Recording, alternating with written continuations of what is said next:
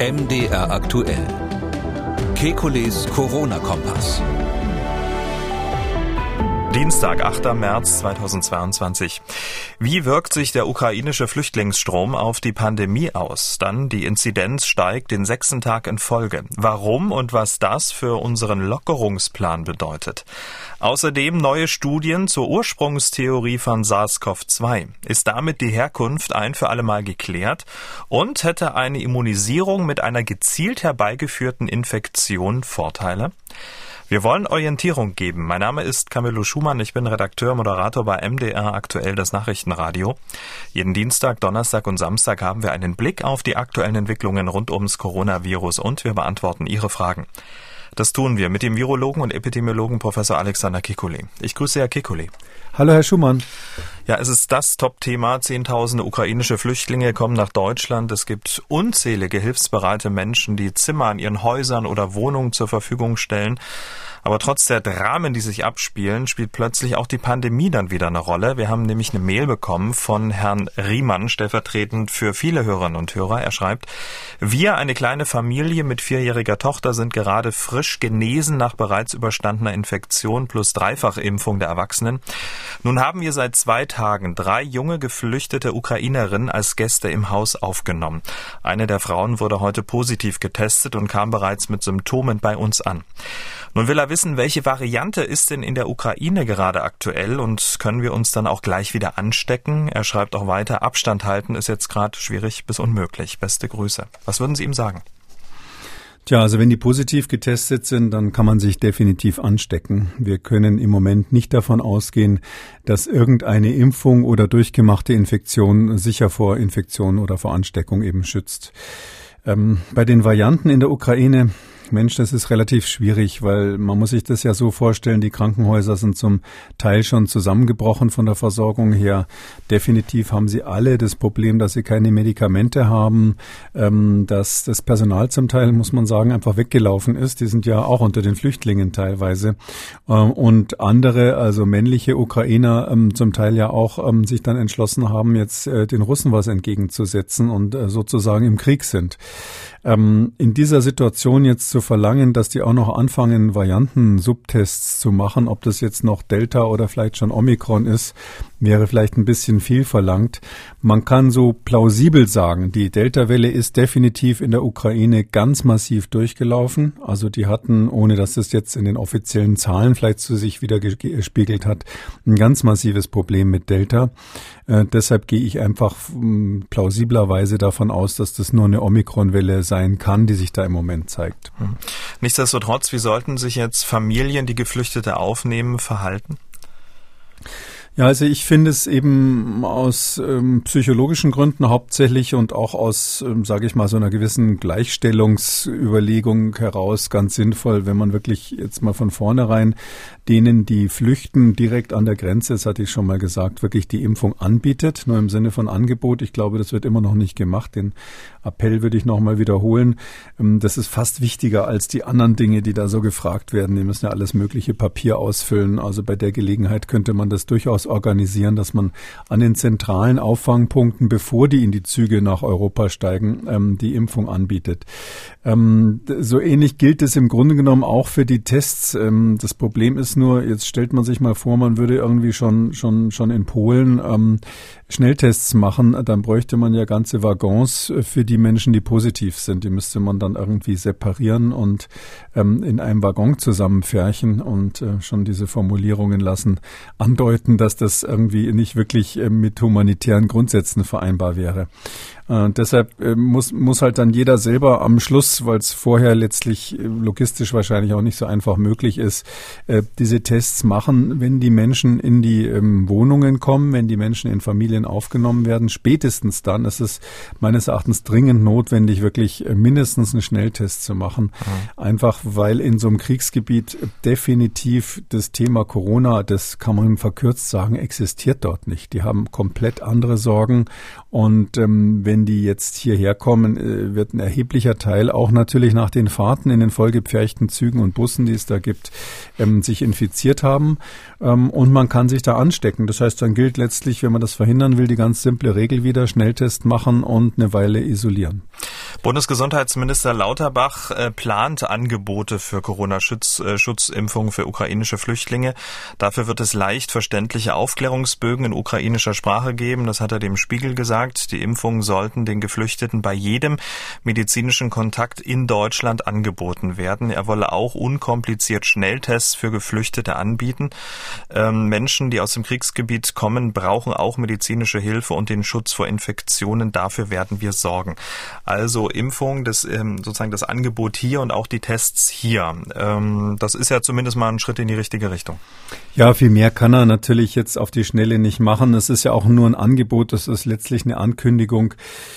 Ähm, die Politik ist da einfach immer langsamer als die Fakten. Das haben wir in dieser Pandemie ähm, schon oft erlebt.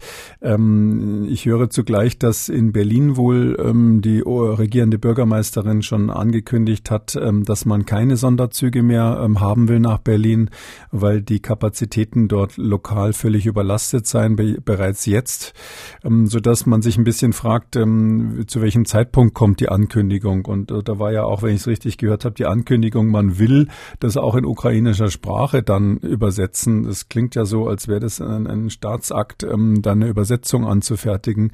Also all diese Dinge könnten, würde mir natürlich besser gefallen, wenn der Lauterbach gesagt hätte, wir haben das alles schon umgesetzt und machen es jetzt. Ähm, gut, also er will es dann irgendwann machen. Mal gucken, für Berlin kam es offensichtlich zu spät, ob es für andere Regionen noch rechtzeitig kommt. Aber da kann ja jeder von uns im Grunde genommen selber was tun, weil diese Schnelltests sind ja zum Glück nach wie vor als Bürgertests verfügbar verfügbar.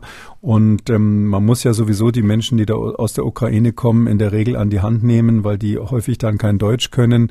Ähm, zum Teil, also die Älteren zumindest auch nicht so gut Englisch. Und ähm, bei der Gelegenheit kann man ja auch einen kleinen Spaziergang zur nächsten Corona-Schnellteststelle machen. Rund zwei Millionen Menschen sind ja bisher auf der Flucht. Wir sehen die Bilder von Notunterkünften in Turnhallen. Wir haben ja schon mal drüber gesprochen, die Menschen in der Ukraine sind überwiegend mit dem chinesischen Impfstoff Sinovac oder dem russischen Impfstoff Impfstoff Sputnik V geimpft. Die Impfquote ist auch relativ gering. Bei aller Not der Menschen könnte die Flucht von Hunderttausenden, gar Millionen Menschen in Europa die Pandemie möglicherweise auch verlängern? Naja, also so direkt, ähm, ich würde mal sagen, wenn man das jetzt sich quantitativ anschaut, ist es natürlich noch eine relativ kleine Zahl von Menschen. Also äh, nehmen wir mal jetzt äh, an, dass äh, da etwas über eine Million schon äh, geflohen ist. Die sind natürlich nicht alle in Deutschland. Und die ähm, Vorhersage ist ja, dass das vier oder fünf Millionen sein werden, die dann nach Europa fliehen. Das ist natürlich im Verhältnis zu den Einwohnern Europas insgesamt eine kleine Zahl. Und selbst wenn man da eine große Zahl Infizierten hat, ähm, ist es natürlich nicht so, dass das völlig unkontrolliert unkontrolliert jetzt die Pandemie nochmal anwirft.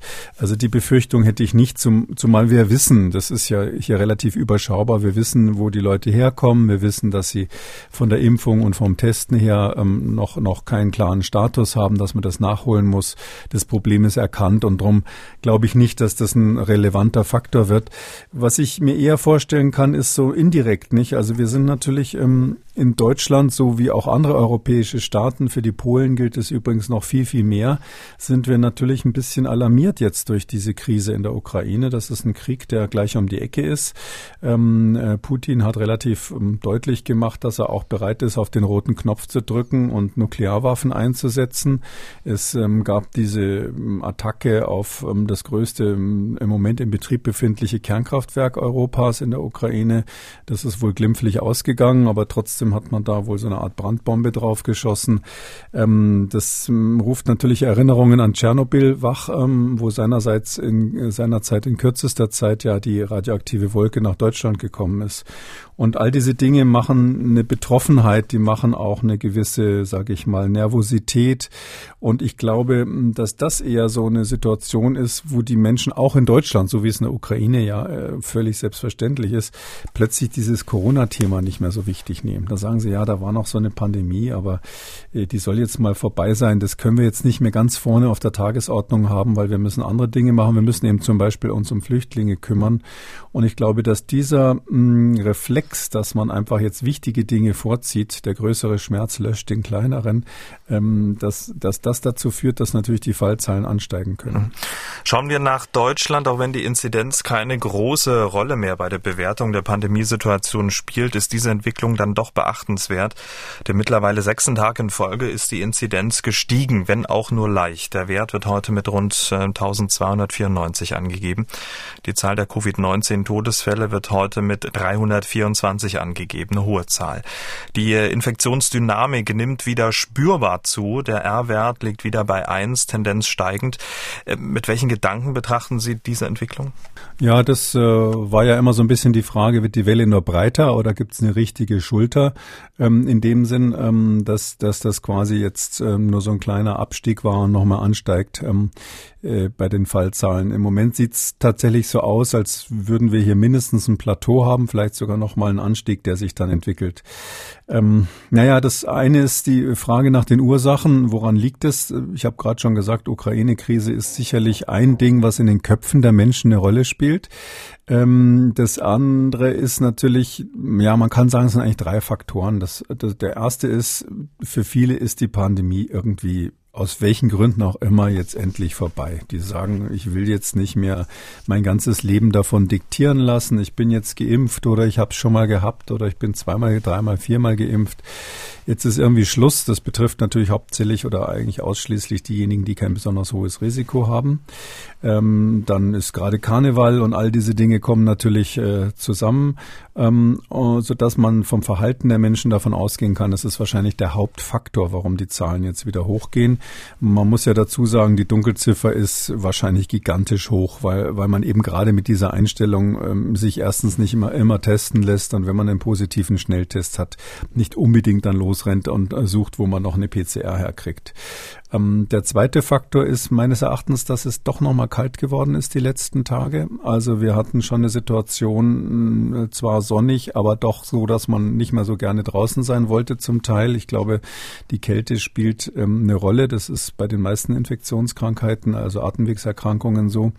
Uh, und der dritte Faktor ist natürlich, das ist ein bisschen so die im Moment noch die kleine Unbekannte, äh, was jetzt die neu, der neue Subtyp von Omikron letztlich, äh, letztlich bewirkt könnte sein, dass der diese erwartete Verbreiterung äh, der Welle auch nochmal unterstützt oder hier mitbewirkt. Also diese drei Faktoren spielen offensichtlich eine Rolle. Drum ist es jetzt nicht völlig überraschend.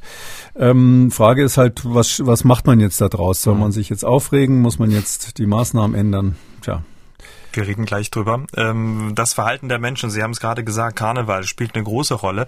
Das belegt auch sehr eindrucksvoll die Stadt Köln. Gut eine Woche nach den Karnevalsfeierlichkeiten liegt die Sieben-Tage-Inzidenz bei den 20- bis 29-Jährigen bei über 5000.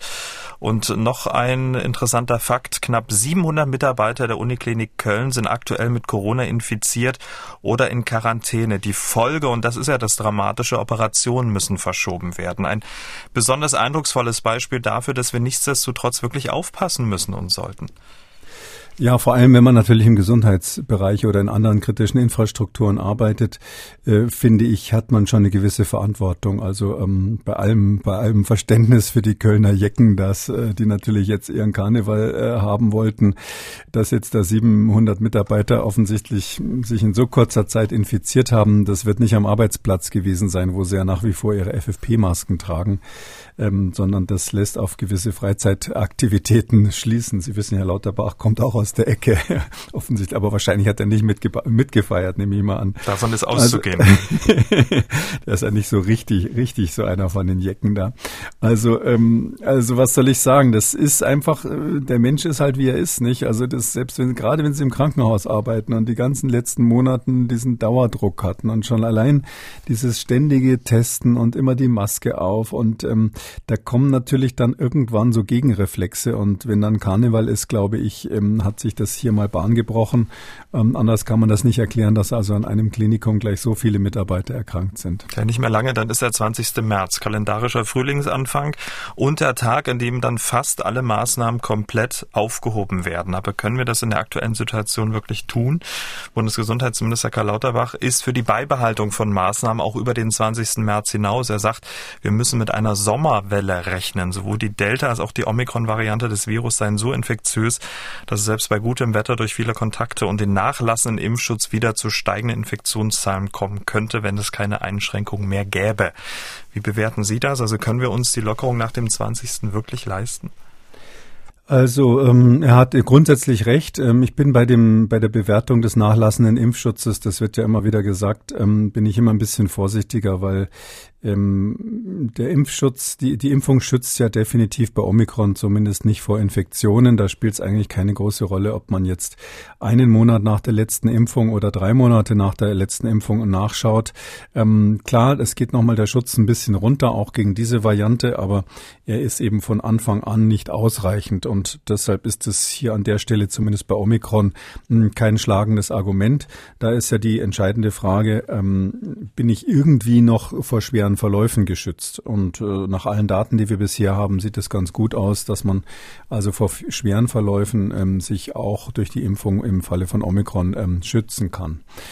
Ähm, was soll man jetzt machen? Also wir werden im Sommer, ja, würde ich schon sagen, jetzt nicht irgendwie ein Null geschehen haben, dass die, äh, dass die Fallzahlen quasi auf Null runtergehen, weil es eben gegenläufige Bewegungen sind. Das, das eine ist, dass wir den jahreszeitlichen Effekt haben, der positiv ist natürlich, ähm, und aber zugleich äh, die Situation haben, dass die Menschen sich mehr Freiheiten gönnen und ja nicht nur draußen dann zusammen sind, sondern auch in Innenräumen.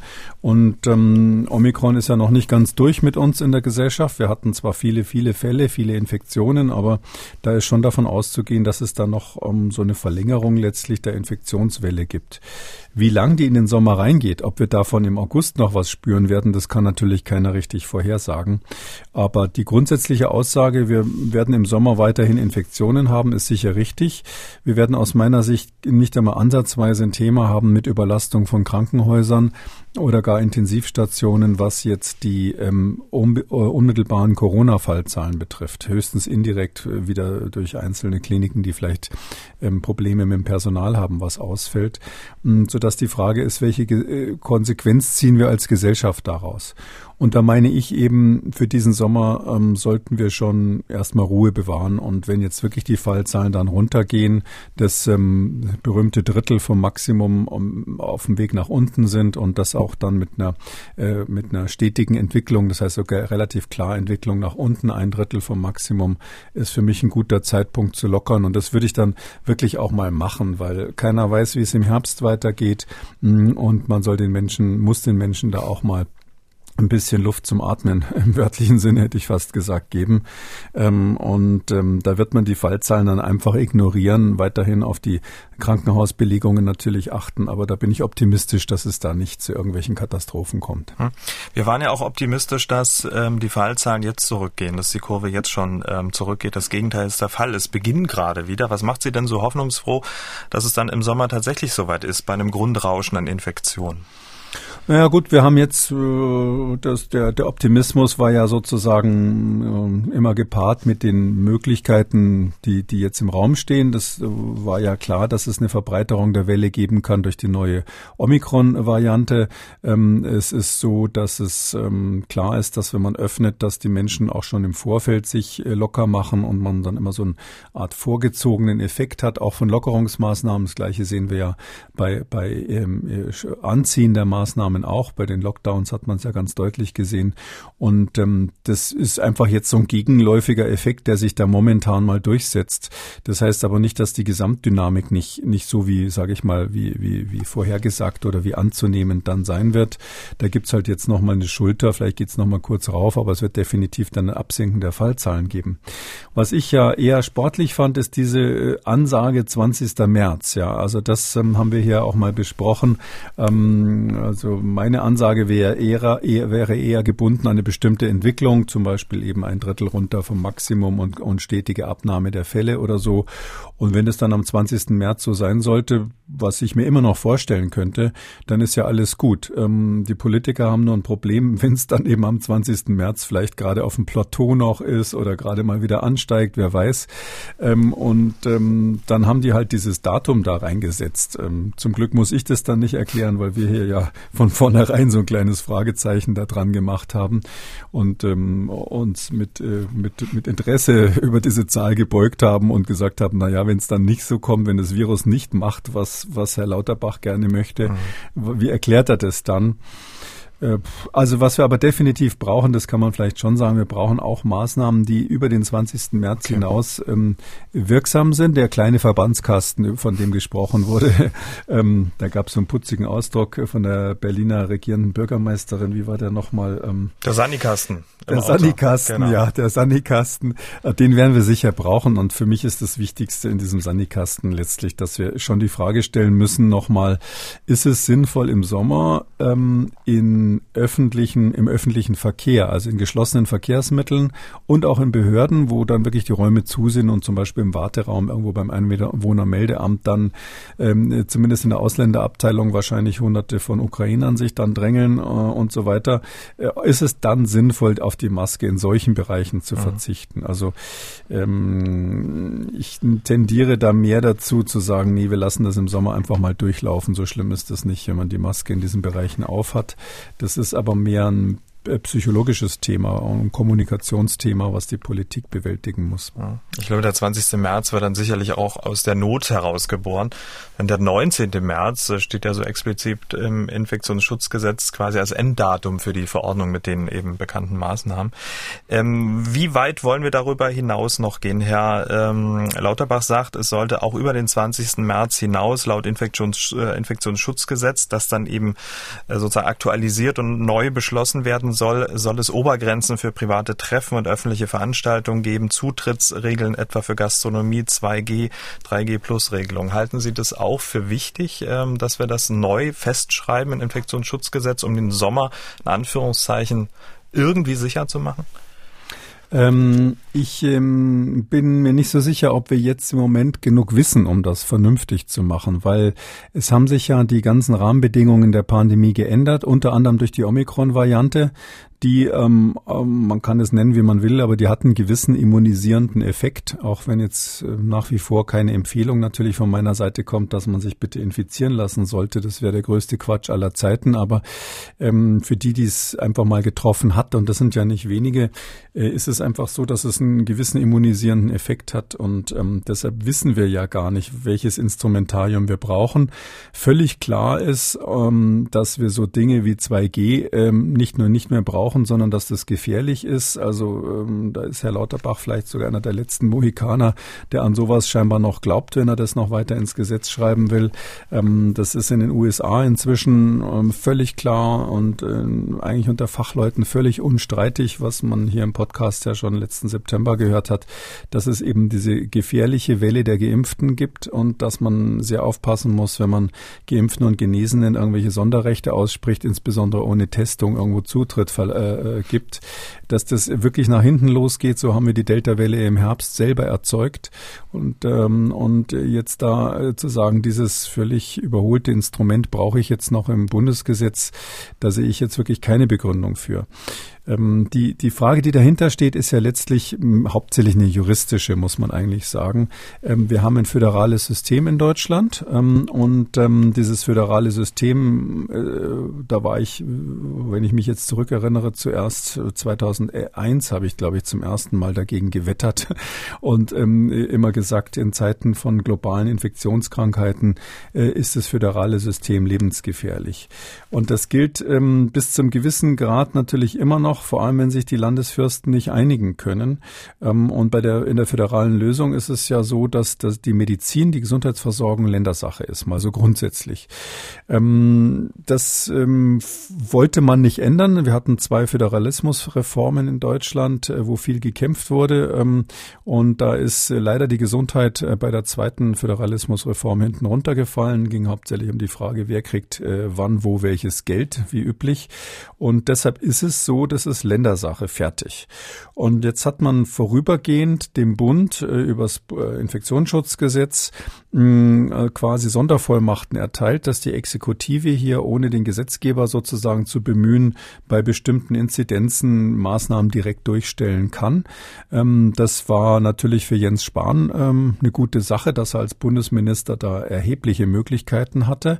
Ähm, die Frage ist, ob man dieses große Instrumentarium, das ist ja da nicht mehr der kleine Verbandskasten, sondern der ganz große Saniwagen, äh, ob man das Instrumentarium dem jetzigen Bundesgesundheitsminister wieder in die Hand geben muss angesichts einer völlig neuen Gefahrenlage. Und da bin ich eben ehrlich gesagt nicht überzeugt, dass wir jetzt äh, bis 20. März genug Kriterien haben, was sinnvoll ist, was braucht, die, was braucht der Bund als, als Verordnungskompetenz und was nicht. Und deshalb würde ich das ehrlich gesagt zurückstellen. Ich würde da wirklich nur die, das ganz kleine Instrumentarium drin lassen, zum Beispiel Masken in bestimmten Bereichen. Den Rest wird man zwischendurch einfach mal den Ländern weiterhin überlassen müssen. Das heißt ja nicht, dass wir dann schutzlos sind, sondern da müssen die Ministerpräsidenten halt, wie es schon immer in dieser Pandemie war, äh, für ihr Bundesland was erlassen und äh, sich dann im besten Fall auch einigen, damit es keinen Flickenteppich gibt. Und darauf würden Sie dann vertrauen. Also das würde Ihnen dann schon reichen. Da würde ich sagen, für den Sommer äh, würde mir das reichen, weil ich einfach im Moment zu wenig Kriterien habe, weil sonst kommt ja gleich die nächste Frage. Ja, wenn man dafür ist, dass man da was lässt, was soll es dann sein? Mhm. Und äh, die, die Dinge, die Sie jetzt gerade von Herrn Lauterbach aufgezählt haben, da sind eben, wie gesagt, Instrumente dabei, die sich äh, nicht nur als unwirksam, sogar als schädlich äh, äh, herausgestellt haben.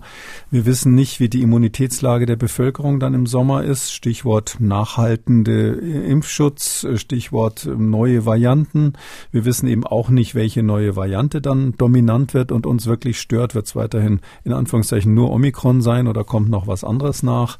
Ähm, wir wissen nicht einmal genau, wie häufig Infektionen mit zwei Omikron-Typen, also BA1, BA2 nacheinander sind. Ähm, es sieht so aus, als käme das selten vor. Da haben wir ja diese dänische Studie mal mhm. besprochen. Aber ähm, das war natürlich nur ein ganz kurzer Zeitraum, den man bisher äh, beobachten konnte. Und das wird man dann im Sommer sehen, ob das vielleicht so ganz schnell nacheinander gehen kann, dass man jetzt plötzlich nach BA1 nochmal schnell BA2 kriegt. Und es ist völlig unklar, wie sich das Ganze dann in der jetzigen Situation mit unserem natürlich abnehmenden ähm, äh, Ungeimpften über 60, die werden ähm, zum Teil sich vielleicht mit Novavax impfen lassen, obwohl ich gehört habe, dass äh, da jetzt der Rand nicht so groß ist, wie ich mir das zum Beispiel erhofft habe. Ähm, und zum Teil werden die halt einfach infiziert werden. Und ähm, deshalb ist meines Erachtens jetzt ein schlechter Zeitpunkt, um den Instrumentenkasten neu zusammenzubauen. Und bevor ich jetzt irgendeinen Unsinn äh, festschreibe, wo dann die Gefahr besteht, dass es wieder Streit gibt, dass der Bundesgesundheitsminister irgendwas erlässt ähm, per Verordnung, was dann die, die Bundesländer nicht so gut finden, ähm, würde ich sagen, im Sommer lieber erstmal den Ball niedrig halten und dafür alles vorbereiten, dass wir im Herbst dann, ähm, muss ich wirklich sagen, zum ersten Mal in dieser Pandemie ähm, vernünftig reagieren. Ja, das wäre zum ersten Mal im Herbst Herbst wirklich, wenn, äh, um im Tennis zu bleiben, der Ball übers Netz kommt, wirklich an der richtigen Stelle stehen. Äh, so, sowohl vom Timing als auch von der Position, was jeder Tennisspieler kennt, ähm, dann richtig da sind und, äh, und dann Return machen, ohne uns zu verzetteln, wie es die letzten Jahre war. Oder nicht, dass es dann so ein Bäckerhecht war, bei dem man sich dann vielleicht noch was bricht. Ja, also der, ich weiß nicht, ob der sich mal was gebrochen hat. Das, das würde mich nicht stören. Also wenn man, wenn man am Schluss schnell ist, äh, die Deutschen haben jetzt nicht gerade das als typische Qualifikation, dass sie sehr schnell sind bei so äh, bürokratischen Entscheidungen. Aber wenn man schnell ist und im letzten Moment finde ich das auch völlig in Ordnung. Es kommt ja aufs Ergebnis an. Aber äh, in der Vergangenheit war es ja so, dass wir definitiv hinter der Welle lagen und zum Teil die Wellen auch verstärkt haben. Zum Teil, was mindestens genauso schlimm war, im Grunde genommen ähm, wichtige Momente verschlafen haben und deshalb später härtere Gegenmaßnahmen ergreifen mussten. Also die Lockdowns wären ja zum Teil vielleicht sogar alle vermeidbar gewesen, wenn man vorher vernünftig reagiert hätte. Und da würde ich mir jetzt sehr, sehr wünschen, dass wir jetzt nicht dieses Jahr nochmal quasi in so eine Situation kommen. Äh, zweimal reicht ja eigentlich äh, bei so einer Sache, dass, dass die Lernkurve doch eigentlich doch dann mal angestiegen sein sollte. Weil wir jetzt über den Sommer gesprochen haben und Sie gesagt haben, na gut, ähm, laut Infektionsschutzgesetz äh, brauchst du jetzt nicht ähm, sozusagen den, den Sanikasten mit Maßnahmen, die möglicherweise ja auch nicht so viel gebracht haben, möglicherweise an der einen oder anderen Stelle was verstärkt haben. Was würden Sie denn den Menschen, den Hörerinnen und Hörern dieses Podcasts mit so auf den Weg geben, wie die sich jetzt diesen Sommer verhalten sollten? Ähm, weil es ist ja natürlich schon so, dass äh, es natürlich auch eine Gruppe an Menschen gibt, die jetzt ziemlich besorgt auf diese Öffnung und auch auf den Sommer schauen, wenn dann alles wieder möglich ist, ähm, die sich natürlich weiter schützen müssen und möglicherweise jetzt noch mehr schützen müssen. Also was würden Sie sozusagen so als Grundparole für den Sommer denn ausgeben? Das ist schwierig. Also das, äh, die, das, äh, diejenigen, die ähm, sich selbst zu den Risikogruppen zählen, ähm, das ist ja auch ein bisschen was Subjektives. Äh, bei, bei vielen ist es objektiv so, aber bei man, manche sagen einfach, ich will da vorsichtig sein und die kann man dann auch zusätzlich zu den Risikogruppen zählen. Da kann man einfach nur sagen, es soll wirklich keine Peinlichkeit sein, wenn man weiterhin eine FFP-Maske beim Einkaufen anhat und so weiter. Also das sollte wirklich jedem selber überlassen sein und man wird sich letztlich selbst schützen müssen. Es wird so sein, dass man, ähm, dass der Staat Menschen, die ähm, geimpft sind, dann in der Regel, ähm, die vielleicht zum Teil schon genesen sind, die es jetzt mit einer weniger krankmachenden Variante zu tun haben und die die Möglichkeit haben, eine FFP-Maske anzuziehen, äh, da wird man keine weiteren Schutzmaßnahmen Maßnahmen in dem Sinn anbieten können, dass der Staat insgesamt seine sozialen wirtschaftlichen Aktivitäten runterfährt. Das ist ähm, meines Erachtens ist da das Ende der Fahnenstange erreicht, auch weil wir im Moment einfach Wichtigeres zu tun haben. Das muss man wirklich so knallhart sagen. Ähm, wir haben als Staat im Grunde genommen alles gemacht, um diesen Menschen die, den, den Baukasten an die Hand zu geben, dass sie sich schützen können. Und mein Appell wäre wirklich, dass man das auch konsequent macht, wenn man meint, ähm, dass man zu einer Risikogruppe gehört oder dass man einfach grundsätzlich sagt, jetzt habe ich so viel über dieses Virus gehört, jetzt äh, will, ich's, äh, will ich mich dem nicht einfach aussetzen. Man kann sich hier wohl nicht mehr auf die anderen verlassen. Und ähm, deshalb geht auch so ein bisschen, wenn ich jetzt so versuche politisch zu denken, meine Überlegung in die Richtung, dass man den Bereich, wo es, wo jeder hin muss und wo es einfach schwierig ist, sich dann zu schützen. Eben, das heißt also konkret ähm, öffentlicher Verkehr und, und Behörden im Innenraum, dass man da vom Staat her diese Maskenpflicht wenigstens ähm, beibehält im Sommer. Und ähm, ja, und wer jetzt ähm, auf eine, in, in, in, sag ich mal, auf eine Party geht oder in irgendeine, irgendeinen Club geht, wo also viele Menschen im engen Raum zusammen sind, der muss eben im Sommer auch sagen, okay, ich nehme da definitiv in Kauf, dass ich mich dann mit ähm, Covid-19 infiziere. Ähm, und der muss sozusagen dann überlegen, tja, entweder wie war das beim letzten Mal, habe ich das gut überstanden oder nicht. Jemand, der die genetischen Veranlagungen hat, ähm, sowas relativ gut wegzustecken, der wird bei der zweiten Infektion jetzt gerade mit einem weniger schweren äh, Subtyp dann wahrscheinlich auch keine Probleme haben. Ähm, wie ist es, ähm, bin ich geimpft, bin ich geboostert und ähm, in der Gesamtschau wird er sich überlegen müssen, ob man das Risiko auf sich nimmt. Mhm. Oder andersrum gesagt, nehmen Sie vielleicht sicherheitshalber Ihren 90-jährigen Opa oder Ihre 80-jährige Oma nicht unbedingt mit in den Club, auch wenn Sie schon immer mal zeigen wollten, wie es da so aussieht, ja. Genau, das wäre nämlich äh, genau die Frage. Oder sich dreimal überlegt, ob man dann zum 60. Geburtstag oder zum 80. Geburtstag der Oma geht. Ähm, wenn man weiß, okay, ich bin jetzt wirklich wieder überall unterwegs gewesen, ja, sicherheitshalber mache ich das ähm, mal besser nicht. Also sozusagen so dieses Grundbewusstsein in der Bevölkerung für die Situation. Naja, wir haben ja immer noch die Schnelltests und es ist so, die Schnelltests sind nicht so zuverlässig, das ist alles klar. Bei Omikron ist die Frage, ob es möglicherweise auch schwieriger ist, das nachzuweisen, insbesondere weil man nur wenige Tage so einen hohen Titter hat, dass es, dass diese Antigen-Schnelltests anspringen. Aber trotzdem kann man schon so grob sagen, ein vernünftig gemachter Schnelltest, wenn der negativ ist, ist doch ein sehr deutlicher Hinweis, dass man zumindest in diesem Moment nicht hochinfektiös ist. Paar Viren vielleicht, aber nicht unbedingt, dass man jetzt ähm, äh, bei einem Abendessen dann unbedingt alle ansteckt. Und ähm, darum finde ich schon, das kann man, kann man so ein bisschen steuern. Und die, die wichtigste, finde ich, ähm, Maßnahme ist meines Erachtens noch eine Stufe lang vorher.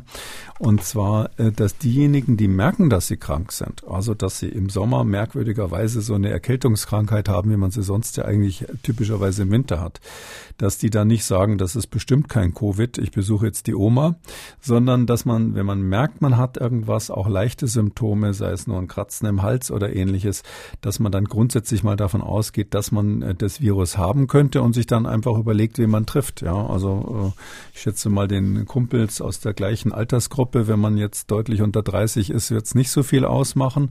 Ähm, äh, und wenn man eben dann jemand im Altersheim besucht, muss man definitiv ähm, sich überlegen, ähm, was man da macht. Da werden wahrscheinlich auch die Tests natürlich als Eingangskriterium weiter eine Rolle spielen.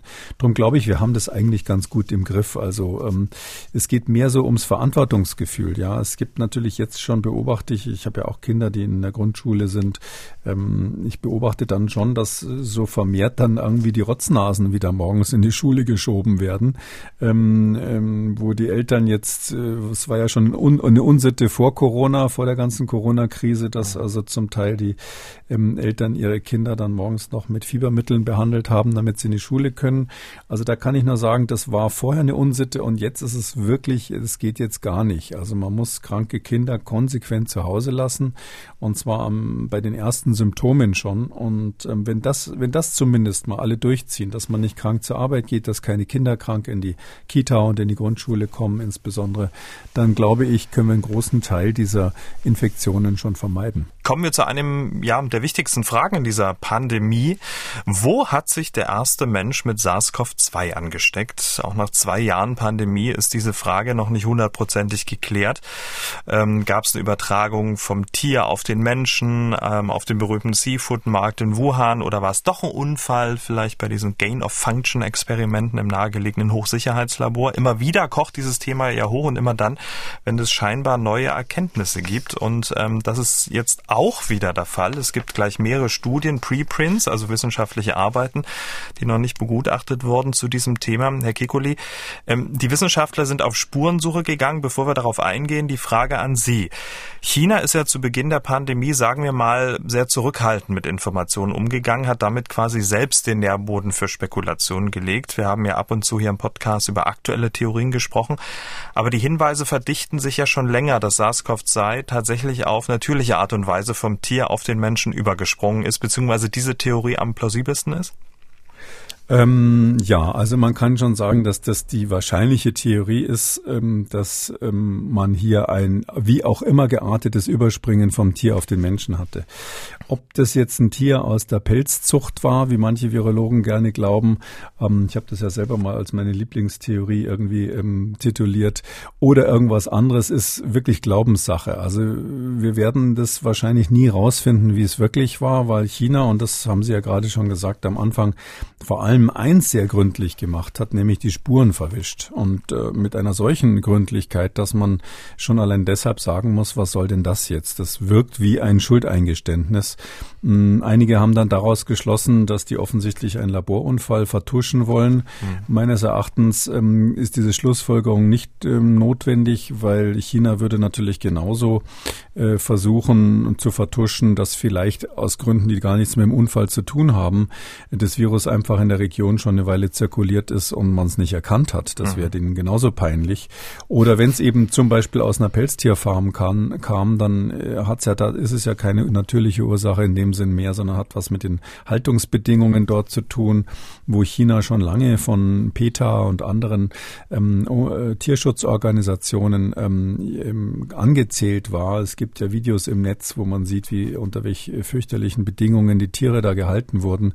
Äh, das ist dort ja alles alles bekannt. Und ähm, deshalb hätten die viele Gründe, auch wenn es jetzt sogenannte natürliche, zumindest einmal nicht unfallbedingte ähm, Ereignisse sind, die sie vielleicht selber in Verdacht haben, hätten die viele Gründe gehabt, ähm, da jetzt nicht so offen drüber zu sprechen, so dass diese Geheimhaltung, Geheimniskrämerei muss man das ja wirklich nennen, ähm, äh, nicht, nicht alleine ähm, als Argument zählen kann, dass die einen Laborunfall vertuschen wollen. Mhm. Mit dem Ort des Ursprungs, damit befasst sich die erste Studie, über die wir kurz sprechen wollen. Es wurde untersucht, wie plausibel eigentlich der Fischmarkt als Quelle der Pandemie ist. Und die Forschenden sind sich so sicher, dass sie sagen, sie hätten Beweise dafür, dass der Wuhan Seafood Market eindeutig das Epizentrum der Covid-19-Pandemie war, weil es in der Nähe eine Häufung von Covid-19-Fällen gab und weil es positive Umweltproben gab. Ähm, wie sind die Wissenschaftler vorgegangen? Ja, also das äh, gibt da drei Studien, die quasi irgendwie zu, zugleich rausgekommen sind. Ähm, zwei davon sind von dem Michael Worobay, das ist ein eigentlich ein Evolutionsbiologe ursprünglich ähm, aus Arizona, von der Universität Arizona, der schon länger sich mit diesem Thema Ursprung des Virus befasst hat. Und er hat zum einen mal gesagt, ähm, war einer der Unterzeichner dieser Erklärung, dass man die, dass man nochmal nachforschen soll, dass also die WHO-Kommission damals ähm, wichtige Lücken gelassen hat ähm, und dass man alle Varianten nochmal prüfen muss, einschließlich der Laborvariante. Er selber hat das mit unterschrieben. Ähm, andererseits ist er jemand, der schon vor Monaten ähm, die Theorie eben aufgestellt hat, dass äh, das wahrscheinlichste, ähm, die wahrscheinlichste Ursache dieser Markt in Wuhan ist, dieser South China Seafood Market. Der heißt immer Seafood Market, aber in Wirklichkeit ist es so, dass die natürlich viele, äh, ist quasi ein universeller Markt, also die haben nicht nur Fisch und ähnliches gehabt.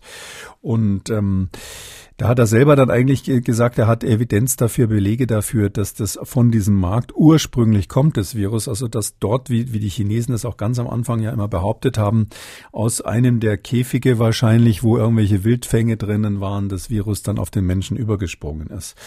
Ähm, diese Theorie, die hat er jetzt nochmal ganz groß in zwei riesengroßen Publikationen ausgebreitet. Das sind also äh, hunderte von Seiten, wenn man alles zusammennimmt, äh, um zu belegen, dass es wirklich so ist, dass dieser Markt der Ursprung äh, der Pandemie ist. Das ist insofern interessant, weil er eben ganz explizit beides offen gelassen hat. Mhm. Und parallel ist eine weitere Studie rausgekommen, die jetzt unabhängig davon war, von dem äh, CDC, also von der Seuchenpräventionsbehörde in China, die heißt dann China CDC, also CCDC.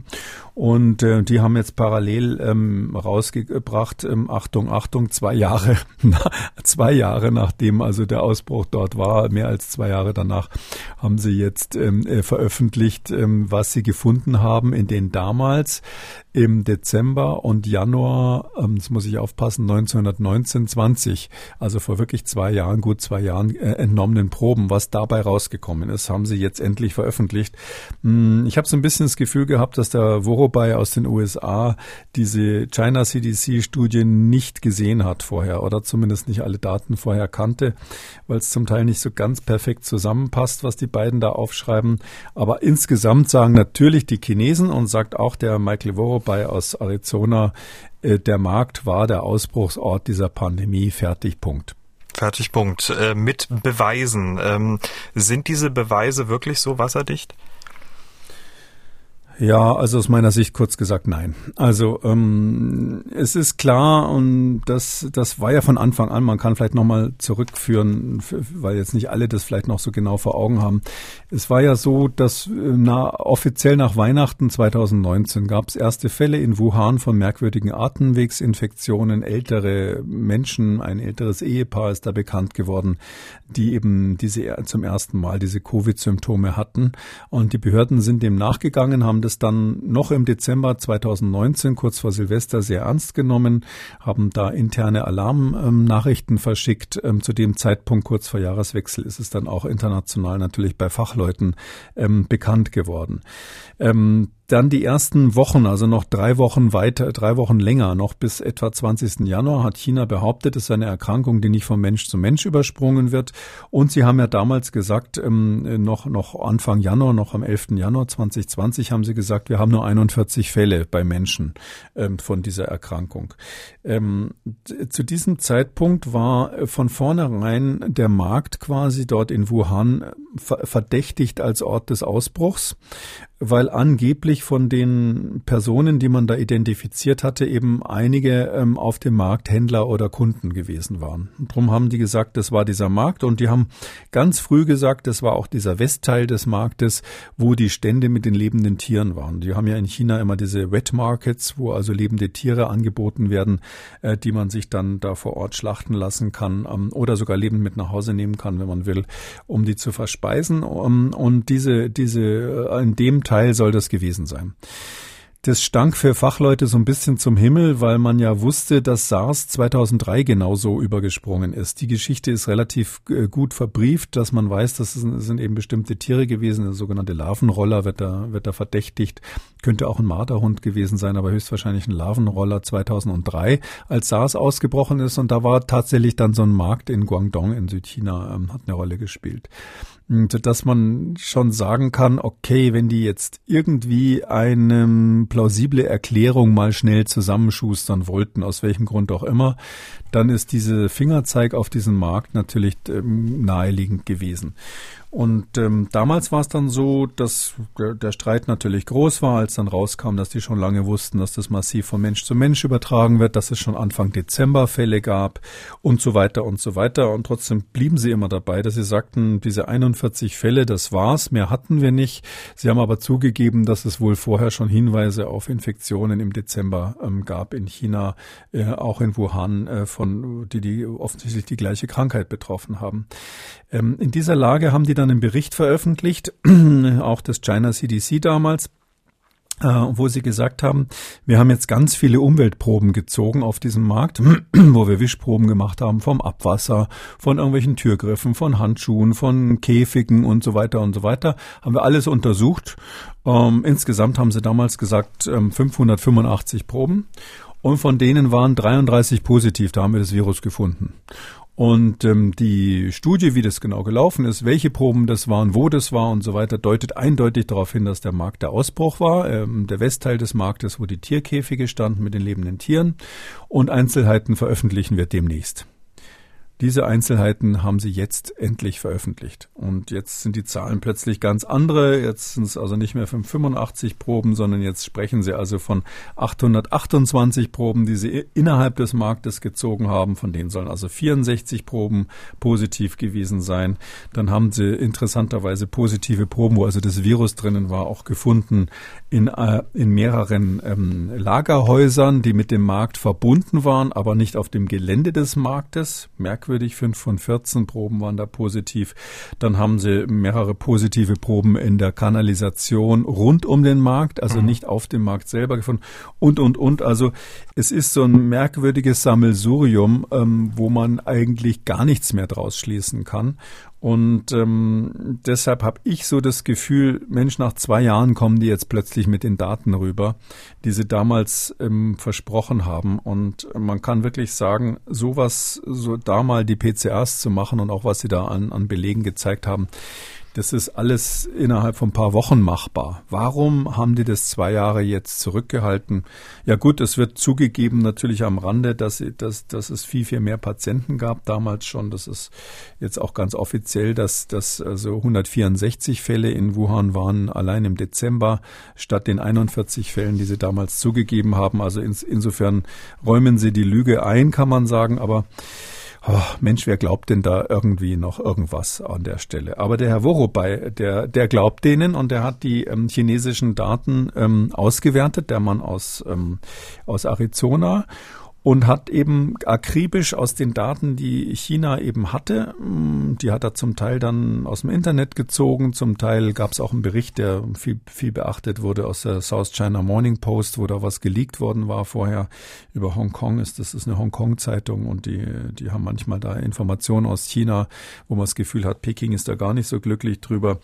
Und die haben schon vorher gesagt, dass äh, bestimmte Daten, sage ich mal, rausgelassen. Und die hat der Worobei ausgewertet und der sagt eben jetzt, äh, äh, so wie er das zuordnet, waren die ersten Fälle alle entweder auf dem Markt oder im unmittelbaren Umfeld des Marktes. Und da sage ich mal zum Beispiel ein, eine, eine, eine Sache, die damit dazu zählt, ist, wenn jemand in unmittelbarer Umgebung des Marktes gewohnt hat und den Markt überhaupt nicht betreten hat, dann, äh, dann ordnet der Worobei das dem Markt zu und mhm. sagt, klarer Fall, der Ausbruch kam von da. Da kann sich jeder Hörer schon selber denken, hä, wenn der da nur in der Nähe gewohnt hat, wie soll er sich das geholt haben? Aber er sagt eben aufgrund seiner Statistik, die er da gemacht hat, ist er der Meinung, dass das der Ausbruchsort gewesen ist. So, so, so zählt er das zusammen und er sieht das als Fastbeweis an. Er sagt nicht, dass es ein Beweis ist, aber er sagt, es ist sehr wahrscheinlich. Fastbeweis. Äh, man sieht ja auch dann die Kommentare unter diesem Preprint, die äh, sprechen ja auch Bände. Ähm, in der zweiten Arbeit ging es um den Zeitpunkt der Übertragung. Dazu wurden genetische, äh, wurde die genetische Diversität des Virus untersucht, also wie viele unterschiedliche Viruslinien in einem bestimmten Zeitraum aufgetaucht sind. Ergebnis, es gab gleich zwei Übertragungen. Einmal Ende November, Anfang Dezember und einmal ein paar Wochen später später. Zwei Übertragungen deshalb, weil es Übertragungen von zwei unterschiedlichen Viruslinien gab. Und die können, Frage jetzt an Sie, nichts miteinander zu tun gehabt haben? Ja, das ist eben genau, da braucht man eigentlich gar kein Virologe sein, um zu sehen, dass das ein bisschen komisch ist. Äh, wir hatten ja damals, ich meine, das müssen wir in einer der allerersten Podcast-Ausgaben mal besprochen haben, dieses, dieses äh, spooky, dieses unheimliche Phänomen, dass es zwei Linien gab, A und B. Und es war so, dass die Linie, die sich in China durchgesetzt hat in kürzester Zeit, war die sogenannte B-Linie ganz am Anfang. Das war also Wuhan-Variante und dann Unterlinie B. Und ähm, das war ja soweit plausibel und plötzlich, ich sag mal so zwei Jahre, zwei Monate nach Beginn der Pandemie kam raus, dass es da noch eine zweite Linie gab, nämlich diese A-Linie, die irgendwie parallel oder angeblich hieß es am Anfang erst später aufgetreten war, wo aber dann ähm, man genetisch feststellen konnte, dass die nicht auseinander hervorgegangen sind. Und das war ja und diese und diese zweite Linie ist dann auch wieder verschwunden. Also interessanterweise hat diese A-Linie sich im, weder in China noch weltweit irgendwie weiter durch durchgesetzt. Es gab aber relativ viele Fälle eine Zeit lang. Also in Wuhan gab es eine Zeit lang äh, so ein Parallelausbruchsgeschehen, wo einige Ausbrüche die B-Linie waren und einige die A-Linie. Das war schon immer so ein bisschen unheimlich, hat übrigens auch natürlich die, die Leute, die da äh, die Verschwörungstheorie mit dem Laborunfall hatten, ganz massiv beflügelt, ähm, weil man schon die Frage stellen muss, also zwei, zwei unabhängige Übertragungsereignisse. Das muss man sich mal so praktisch vorstellen, was also der Voro bei uns jetzt hier als ähm, Erklärung dieses, dieser weltweiten Pandemie anbietet, heißt ja, da ist innerhalb von wenigen Wochen sind zwei völlig unabhängige Tiere, die jeweils zufällig am gleichen Markt in Wuhan angeboten wurden, waren mit zwei völlig unabhängigen Viruslinien quasi infiziert und haben zufällig in diesem kurzen Zeitraum jeweils mindestens einen Menschen angesteckt, der dann eben so eine Infektionswelle ausgelöst hat. Hm, also die letzten 30 Jahre vorher ist es nicht passiert, komischerweise. Und seitdem ist es ja auch nicht nochmal passiert. Gut, das kann man sich jetzt damit erklären, dass die Chinesen übrigens, ich habe vorhin so ein bisschen erzählt, was die für Proben gezogen haben, die haben am 1. Januar ja den Markt zugemacht, alles desinfiziert, alles verbrannt, alle Tiere getötet. Es war nichts mehr übrig davon, so dass ein bisschen die Frage ist, äh, wie konnten die überhaupt noch irgendwas nachweisen, nachdem sie die Evidenz erstmal vernichtet hatten. Aber ähm, es ist eben schon die Frage, zweimal auf den Menschen übergesprungen, in kürzester Zeit völlig unabhängig voneinander, zwei unabhängige Tiere, die das übertragen haben das macht ja irgendwie rein von der Wahrscheinlichkeit her keinen Sinn. Zumal man ja in China sich nochmal drüber im Klaren sein muss. Also der, die Region Chinas, die so die größte Aktivität hat, was jetzt so dieses klassische Wet Market Geschehen ist. Also, dass die Leute da eben äh, diese Lebendtiere verkaufen, dass, dass Jäger und Bauern irgendwelche lebenden Tiere in, in, in Käfigen auf die Märkte bringen, meistens auch kleinere Märkte und dort anbieten. Das ist jetzt überhaupt nicht Wuhan, sondern das ist äh, ist Guangdong. Also das ist die mhm. Region in Südchina, wo es das letzte Mal ausgebrochen ist, die sehr große ländliche Bereiche hat.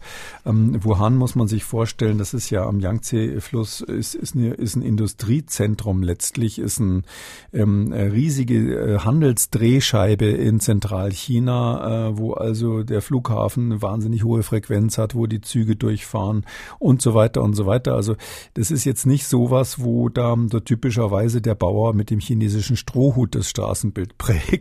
Und ähm, deshalb muss man schon die Frage stellen, ausgerechnet da, quasi in der Großstadt, in der industriellen Zone Chinas, da soll das also zweimal nacheinander passiert sein, dass also sowas vom Tier überspringt. Ähm, das ist so unwahrscheinlich, dass ich sagen würde, allein aus dem Grund ist diese Theorie vom Worobei nicht stimmig zunächst mal. Sage ich nicht nur ich, sagen auch einige Kollegen. Und aber nur, wenn man zwei Übertrittsereignisse annimmt, äh, macht es einen Sinn. Und nur dann ist es schlüssig. Und Worobei sagt, es sei super schlüssig. Der ist also ganz stolz drauf, was er da jetzt zusammengebaut hat. Das hat er ganz witzig gemacht. Er hat, ähm, es gab damals so eine App von den Chinesen, die hieß, heißt Weibo, ist dann später kaum noch benutzt worden. Da konnte man sich anmelden, wenn man Corona-Symptome hatte in Wuhan.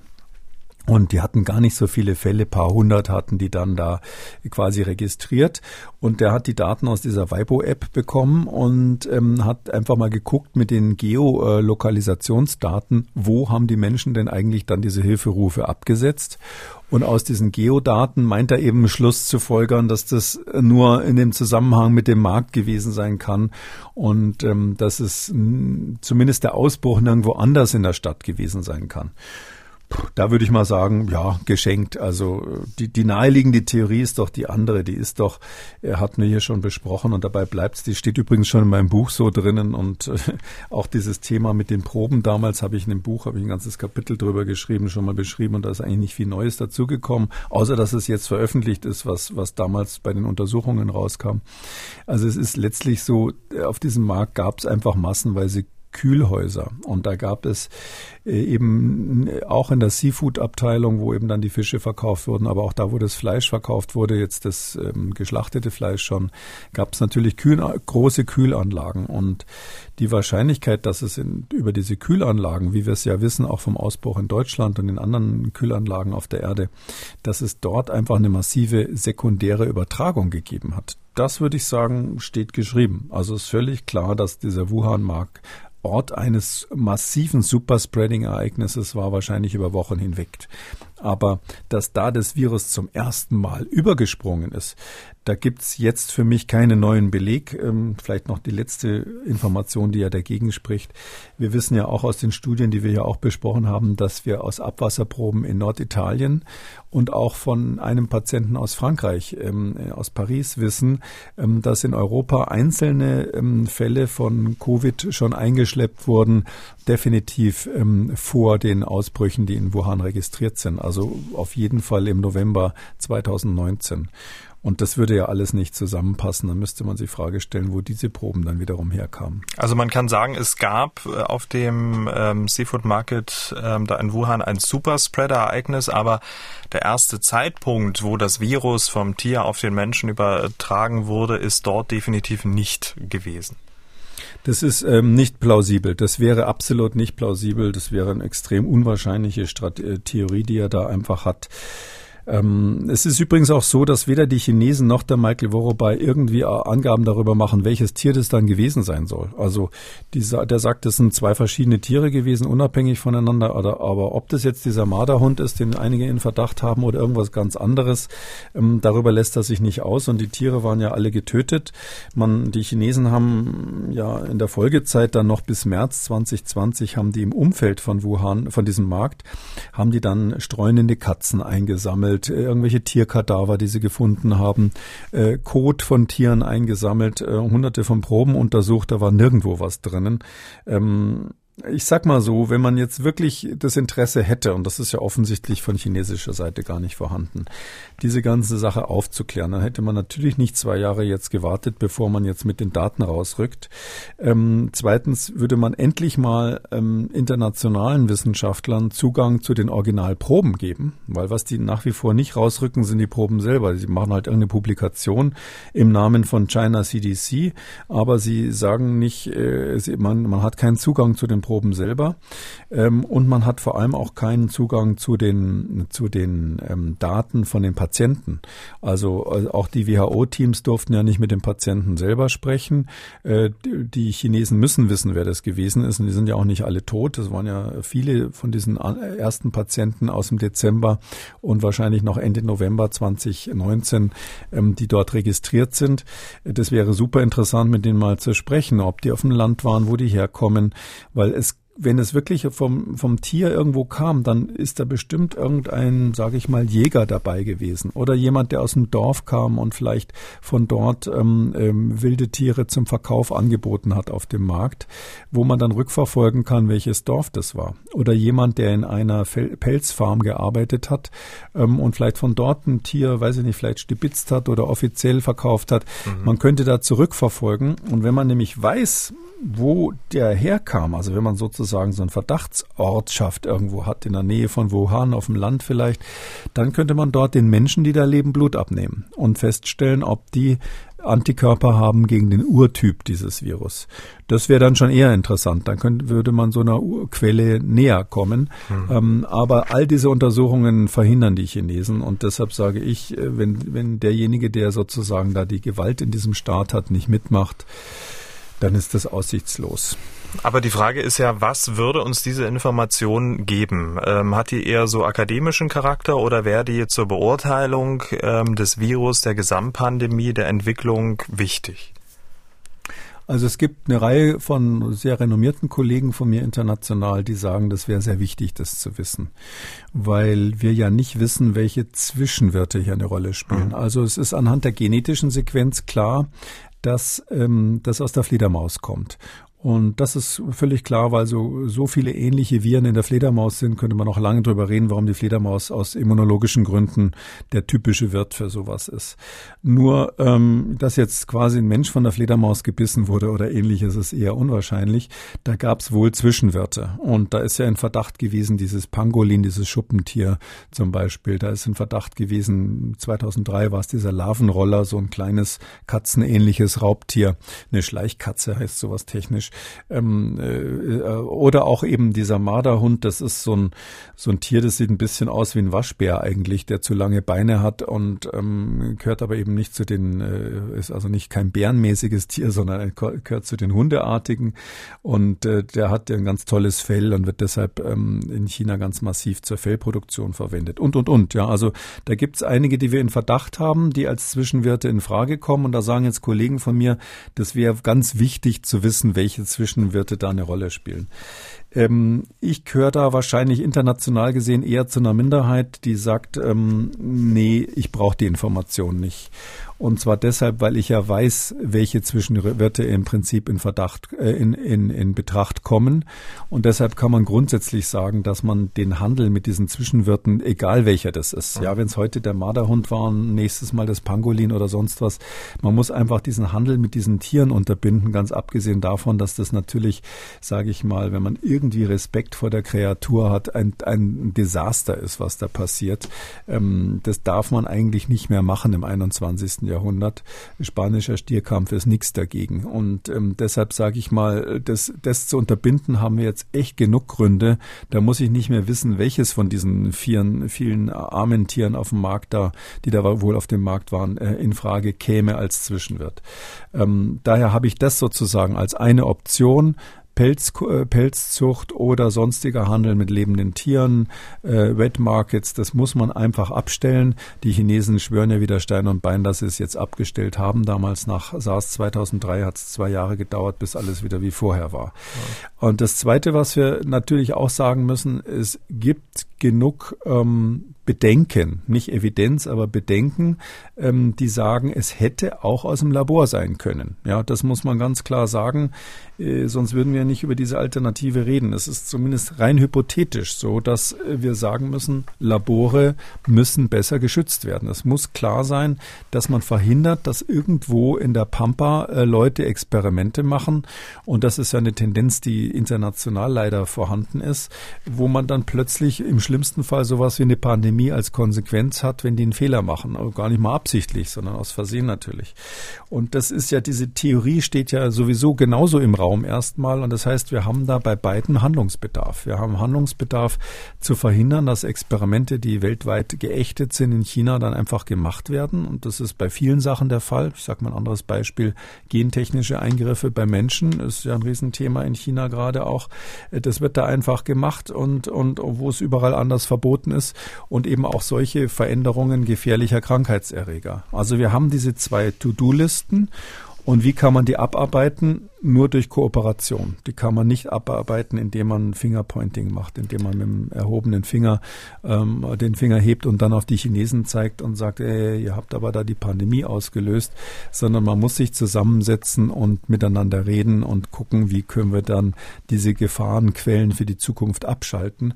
Und ähm, diejenigen, die sagen, wir müssen jetzt aber unbedingt die Quelle finden, die machen das halt um den Preis, dass man sich, äh, dass sich China noch mehr einigelt und dass man die eben nicht am Tisch hat, um äh, sowohl für die Laboratorien als auch für den Umgang mit Wildtieren ähm, neue Regelungen zu schaffen. Wir haben über diese Studien gesprochen, weil sie auch eine große mediale Verbreitung gefunden haben und damit man das Ganze für sich persönlich auch ein bisschen einschätzen kann.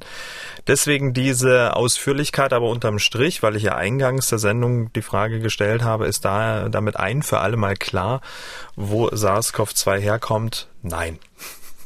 So ist es. Es ist eigentlich klar, dass wir es nie wissen werden. Ähm, es gibt ja jetzt eine neue Kommission, die da von der WHO zumindest offiziell mal mhm. äh, ernannt wurde, die sich nochmal um die ursprünglich der Pandemie kümmern soll. Ist die Frage nach dieser Vorobei-Studie, nach der CDC-Studie, die drei, die wir heute besprochen haben, was die eigentlich noch machen können. Ähm, eigentlich auch nur Papier produzieren und äh, es ist auch so, muss man ganz offen sagen, äh, ohne da jetzt Namen zu nennen, da sind äh, Teilnehmer dabei, äh, schon wieder ernannt worden, die sich vorher schon geoutet haben und für die eine oder andere Seite Position bezogen haben. Also da gab es ja dieses berühmte Unterstützerschreiben, was ähm, aus meiner Sicht extrem unglücklich war, ähm, wo ähm, eine Liste von, von Wissenschaftlern äh, ganz früh schon gesagt haben, es kann auf keinen Fall aus dem Labor gekommen sein und jeder, der solche Theorien in den Raum stellt, ist quasi, ist, wie soll ich sagen, verfälscht hier Wissenschaft und das ist auf jeden Fall äh, klar, dass unsere chinesischen Kollegen da eine saubere Weste haben. Ähm, und ähm, es hat sich dann rausgestellt, dass zumindest einer der Unterzeichner dort ja ganz eng mit China zusammengearbeitet und da auch ähm, relativ große Zuschüsse kassiert hat. Und ähm, wenn man jetzt einen weiteren Unterzeichner dieses ursprünglichen Pamphlets jetzt da wieder in die Kommission setzt, das ist einfach, äh, ich glaube nicht, dass die WHO es schaffen wird, mehr Glaubwürdigkeit zu erzielen. Und es ist ja jetzt schon so, dass bei der ersten Studie ähm, einem glatt die Leute leid tun, die da mitgemacht haben. Sehr renommierte Kollegen da, äh, die da wochenlang in Quarantäne waren in China, bis überhaupt dann hin durften. Und dann hat man ihnen wirklich nur vorgesetzt, was alles schon vorbereitet war. Und sie durften nur mit bestimmten Leuten reden und bestimmte Daten anschauen. Ähm, das war äh, sehr, sehr schwierig für die Beteiligten natürlich. Und jetzt die nächste Kommission. Ich weiß nicht, ob das einen Sinn hat. Ich, ich meine, man sollte eher eine Kommission machen, die jetzt mit den Daten, die wir jetzt haben, gemeinsam überlegt, gemeinsam mit den Chinesen, Achtung, wirklich überlegt, ähm, äh, wie können wir, egal was der, der, Grund war diesmal, wie können wir das nächste Mal besser aufgestellt sein. Vielleicht noch ein letztes Wort, der äh, der Chef der chinesischen CDC, ähm, der ist bei uns natürlich nicht so bekannt, der heißt George Gao, George F. Gao. Eigentlich heißt er Gao Fu, also ähm, Gao ist sein Nachname, Fu der chinesische Vorname. Das ist ein extrem gebildeter, hochqualifizierter ähm, Infektiologe. Ich glaube, er hat Tiermedizin mal studiert, hat in Oxford studiert, ist, äh, ist jemand, der schon vor dieser Pandemie international bei diesen ganzen Pandemie-Präparationstreffen immer mal wieder dabei war. Ähm, äh, von dem halte ich jetzt persönlich wirklich sehr viel. Ich weiß nicht, wie viel er sich da durchsetzen kann. Aber deshalb weiß ich, es gibt in China wirklich Leute, die für sowas ein offenes Ohr haben, die öfters bei solchen Treffen international gesehen wurden als Vertreter aus Deutschland, kann man ja auch knallhart sagen. Und mit solchen Leuten den Kontakt aufrechtzuerhalten und zu überlegen, wie verhindern wir die nächste Pandemie, wäre es auf jeden Fall den Versuch wert. Äh, wer sich diese Studien, die wir gerade eben besprochen haben, selber mal zu Gemüte führen möchte, kann das tun.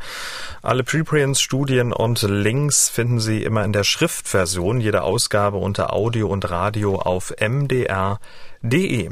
Damit kommen wir zu den Fragen unserer Hörerinnen und Hörer. Herr Soll hat gemailt. Er schreibt, es wird ja immer deutlicher, dass man nicht mal an einer Infektion vorbeikommt. Ich bin zum Beispiel Lehrer in Hessen, wo ich ab dieser Woche mit 30 nicht mehr ganz so ruhigen Kindern täglich sechs Stunden lang einen Raum teile, wäre es nicht sinnvoller, eine Infektion mit sehr wenig Viruslast gezielt herbeizuführen, anstatt zu warten, bis ich eine volle Ladung ins Gesicht gehustet bekomme? Und wie könnte man ein solches Präparat herstellen? Infektiöses Material habe ich täglich zur Verfügung. Viele Grüße. Herrscht ja auch keine Maskenpflicht mehr. Ja, super. Den Zusatz finde ich super. War der jetzt Biologielehrer? Das kann ich jetzt Das nicht weiß ich nicht. Ja, also ähm, Mein Gott, das haben sich schon, sind wir schon wieder in China, das haben sich die alten Chinesen schon in der Ming-Dynastie überlegt, wie man das machen könnte. Und da ging es um die Pocken und die haben dann von Pockenblasen, mm, äh, haben die dann die, diesen, diese Flüssigkeit, die da drinnen ist, rausgeholt, haben das getrocknet, haben das mit ähm, wohlriechenden, minzigen Pulverchens vermischt und haben das dann ähm, äh, quasi durch einen Strohhalm in die Nase inhaliert. Also richtiger Strohhalm, weiß ich nicht. Auf jeden Fall wurde das dann inhaliert, vielleicht auch mit einem kleinen Löffel. Ähm, das war dann eine Impfung. Das waren so die ersten Inokulationen, mit denen man in China dann geimpft hat. Also austrocknen ist eine Möglichkeit, so ein Virus schwächer zu machen. Ähm, und es gibt natürlich heutzutage eine lange Liste von Möglichkeiten, solche ähm, Viren abzuschwächen. Wir sagen da technisch gesehen attenuiert. Das sind attenuierte Viren. Ähm, nur äh, würde ich davor warnen, das quasi im Selbstversuch irgendwie auszuprobieren, so wie ich weiß nicht, wie viele in der Ming-Dynastie dann gestorben sind bei den Versuchen, das äh, Ganze ähm, äh, zu optimieren.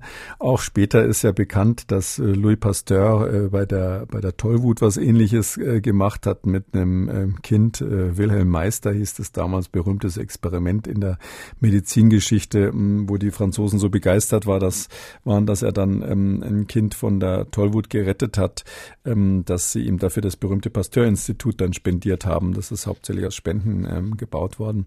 Also das gibt solche Experimente rauf und runter und natürlich könnte jetzt auch ein Lehrer sich da sozusagen ein Denkmal damit setzen.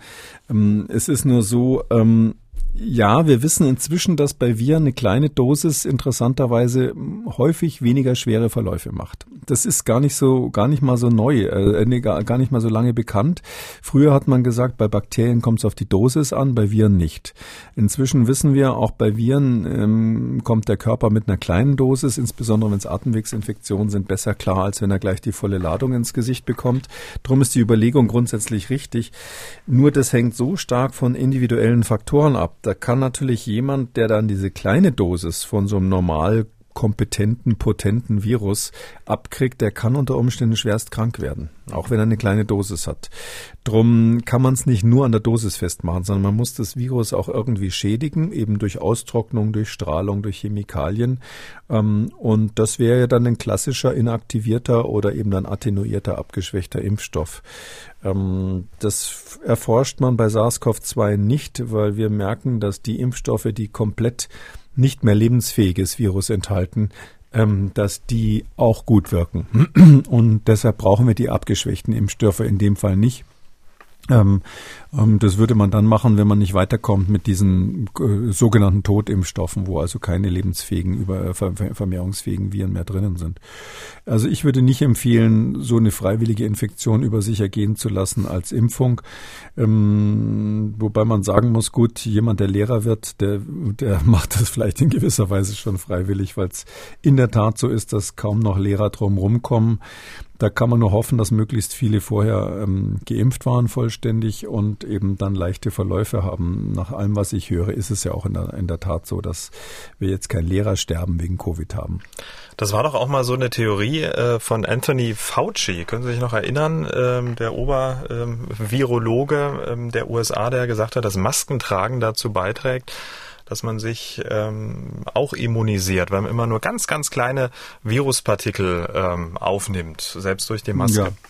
Genau, also der hat das quasi ähm, zusammengefasst. Das war jetzt nicht so, dass er sich das ausgedacht hat, mhm. aber er hat das öffentlich gemacht und es ist natürlich dann viel diskutiert worden, wenn es aus so einem Mund kommt, ähm, weil dann eben viele gesagt haben, ja, dann haben wir die Masken, um uns absichtlich zu infizieren und in den USA ist das Thema mit den Masken ja extrem kontrovers immer noch. Ähm, ja, das war genau die Überlegung, ähm, dass er sagt, vielleicht ist es ja so, weil das war damals eben das Phänomen, dass man immer in Settings, wo die Leute Masken hatten ähm, hat man gesehen, epidemiologisch, ähm, dass in solchen Situationen es auch weniger schwere Verläufe gibt. Und das ist ja schon eine interessante Assoziation. Also es ist nicht nur die Zahl der Infektionen geringer, sondern es ist auch wirklich der Anteil an schweren Verläufen plötzlich geringer. Und das heißt also, die Sterblichkeit, die Letalität durch diese Erkrankung ist plötzlich kleiner. Und da hat er natürlich recht gehabt, dass er gesagt hat, könnte daran liegen, dass so eine kleine Dosis eben so einen Immunisierungseffekt hat. Bewiesen wurde das bis heute nicht. Also das ist nach wie vor eine Theorie. Und ähm, deshalb, ich kann nur noch mal sagen, das ist halt ein Virus, das ist vor zwei Jahren aus irgendeinem Tier auf den Menschen übergesprungen, war wahrscheinlich kurz davor noch in der Fledermaus irgendwo unterwegs in Südchina. Ich würde ähm, nicht sagen, dass das ein Virus ist, was man so wie es jetzt gerade zirkuliert, einfach so als Impfstoff quasi verwenden sollte. Ähm, ich kann auch sagen, es gibt ähm, bei Kindern ja in der Regel keine tödlichen Verläufe, auch keine wirklich echt schweren Verläufe. Aber es gibt durchaus Kinder, die, oh, Mensch, die sind dann richtig krank mal. So ein Zehnjähriger, der dann zehn Tage lang Fieber hat deswegen und dann geht man zum Schnelltest und denkt, jetzt muss es mal vorbei sein, dann ist er immer noch bombig positiv. Also sowas kommt durchaus vor, äh, so dass es jetzt auch so selbst bei Kindern keine Krankheit ist, wo man sagen muss, naja, das, die nehme ich mal so schnell mit, ja, sondern äh, nicht haben ist immer besser als haben. Also besser, besser gesund bleiben als krank werden. Dann muss man auch keinen Kinderarzt oder sonstigen Arzt sehen. Ähm, und deshalb ähm, die Idee, sich da sozusagen freiwillig zu inokulieren, da, da würde ich eher von abraten. Damit sind wir am Ende von Ausgabe 287. Vielen Dank, Herr Kikuli. Gerne, bis dann. Tschüss, Herr Schumann. Sie haben auch eine Frage und wollen was wissen, dann schreiben Sie uns an mdraktuell-podcast.mdr.de oder Sie rufen uns an, das kostet nix, 0800 322 00. Kekules Corona-Kompass als ausführlicher Podcast unter Audio und Radio auf mdr.de, in der ARD-Audiothek, bei YouTube und überall, wo es Podcasts gibt. Und an dieser Stelle, wie immer, ein Podcast-Tipp. Hören Sie doch mal in die Wirtschaftsprüfer rein. Der Podcast der Wirtschaft so erklärt, ähm, dass man sie auch versteht. In der aktuellen Folge geht es um die Frage, wie stark treibt Putin unsere Preise? Die Wirtschaftsprüfer überall, wo es Podcasts gibt. MDR aktuell. Kekules Corona-Kompass.